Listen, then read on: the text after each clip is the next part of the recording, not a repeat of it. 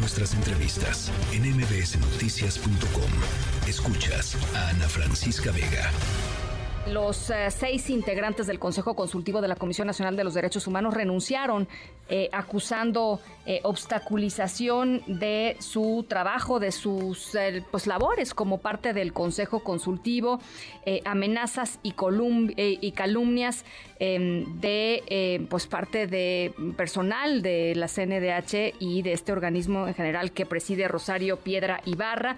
Ella respondió que las personas que ocupaban este Consejo Consultivo están desinformando, que están mintiendo y que em, dijo además que solamente han hecho una labor obstruccionista. en la línea telefónica, una de las que eran hasta ayer integrante del Consejo Consultivo de la CNDH, de la Comisión Nacional de los Derechos Humanos, Tania Espinosa Sánchez. Gracias por conversar esta tarde eh, con nosotros, Tania. Hola Ana Francisca, buenas tardes, a muy, tus órdenes. Muy buenas tardes. A ver, platícanos un poco cómo es que se dio eh, al interior del Consejo Consultivo esta decisión de todos, pues de, renunciar al, al, a, esta labor que era, pues supongo, para ustedes muy importante, ¿no? Claro. Pues mira, Ana Francisca, es importante decir que esta decisión no se toma por un acto que haya sucedido de un momento a otro, sino que es consecuencia de una serie de actos que hemos venido eh, exhibiendo a lo largo del tiempo. O sea, podemos decir que de agosto de 2022 a agosto de 2023 por lo menos publicamos ocho comunicados con diferentes temáticas en las que rechazábamos las decisiones que se estaban tomando al interior de la CNDH y bueno, por eso me parece que esta, esta respuesta por parte de la CNDH y de la presidenta en particular, eh, pues no es distinta de la que ha sucedido en ocasiones anteriores cuando la hemos evidenciado, al señalar, al señalar que mentimos o al señalar que obstaculizamos. En realidad nuestro trabajo ha sido eh, pues de aconsejar, de aconsejar a la institución para su actuación interna y externa y para lograr que se cumpla con su función que es la protección de los derechos humanos. Sin embargo, pues esos consejos eh, no han sido ni bien recibidos ni escuchados y por lo tanto pues se hace imposible continuar ahí eh, y que parezca que se valida lo que la presidenta decide y hace. Eh, ¿Cómo fue eh, modificándose, si es que sufrió una modificación en el tiempo, lo que ustedes estaban haciendo eh, y, quizá pensando inicialmente que estaban avanzando en ciertos temas y, cómo terminó pues, pues, sucediendo todo? Pues no, mira, te diría que desde el principio la presidenta fue muy clara, muy frontal en decir que nosotros podíamos aconsejar lo que quisiéramos, pero que ella no estaba obligada a seguir nuestros consejos, que la ley no la obligaba. Entonces, bajo ese argumento es que, bueno, pues prácticamente se entiende que las sesiones se llevaban a cabo para que cada quien expusiera su punto de vista, pero sin que eso necesariamente significara avanzar en algo.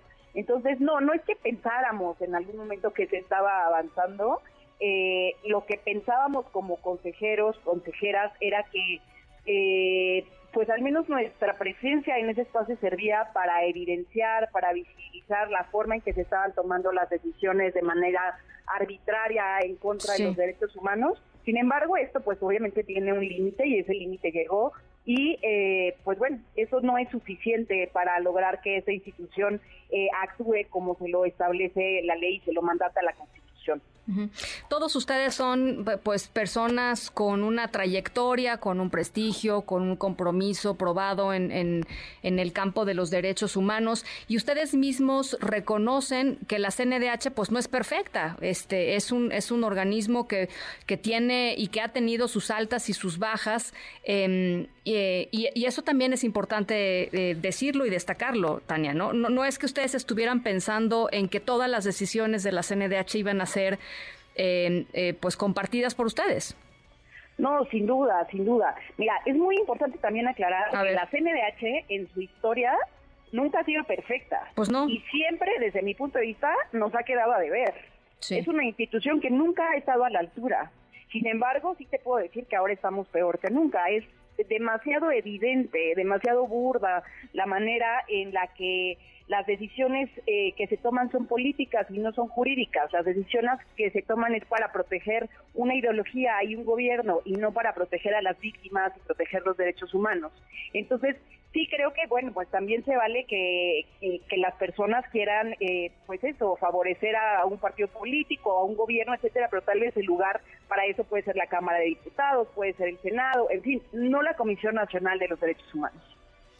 Bueno, pues ahí está. Eh, ¿Algo más que te gustaría agregar que quisieras que la gente que nos está escuchando sepa de lo que sucedió, Tania? Pues mira, eh, me parece también importante que en el comunicado se establece que nuestra renuncia no pone en crisis a la comisión y yo te diría que estoy completamente de acuerdo, nuestra renuncia no pone en crisis a la comisión. Lo que hace nuestra renuncia es evidenciar la crisis en la que vive la comisión desde toda esta administración. Y eso me parece muy grave, eh, viviendo en un país en el que también tenemos una crisis de derechos humanos, de violaciones graves de derechos humanos, y tenemos esta institución con presupuesto y con gran potencial que no es utilizada para atender esta problemática. Bueno, pues ahí está, creo que es importante escucharlo porque eh, pues seguramente les vendrá cada vez que se recuerde este episodio una andanada de críticas, Tania, desde el poder. Sin duda alguna, pero bueno, eh, básicamente no, no es que estemos esperando otra cosa, ¿no? Es de esperarse que eso suceda. Bueno, pues ahí está. Tania Espinosa, mil gracias por platicar con nosotros. Gracias a ti, hasta luego. Eh, ella es eh, ahora ex integrante del Consejo Consultivo de la Comisión Nacional de los Derechos Humanos. Em, ya estaremos, por supuesto, viendo cuáles van a ser los nuevos consejeros y si tienen la solidez eh, en términos de lucha por los derechos humanos que tenían ellos y que tenían los del Consejo pasado, que también le renunciaron a Rosario Piedra eh, Ibarra. Noticias.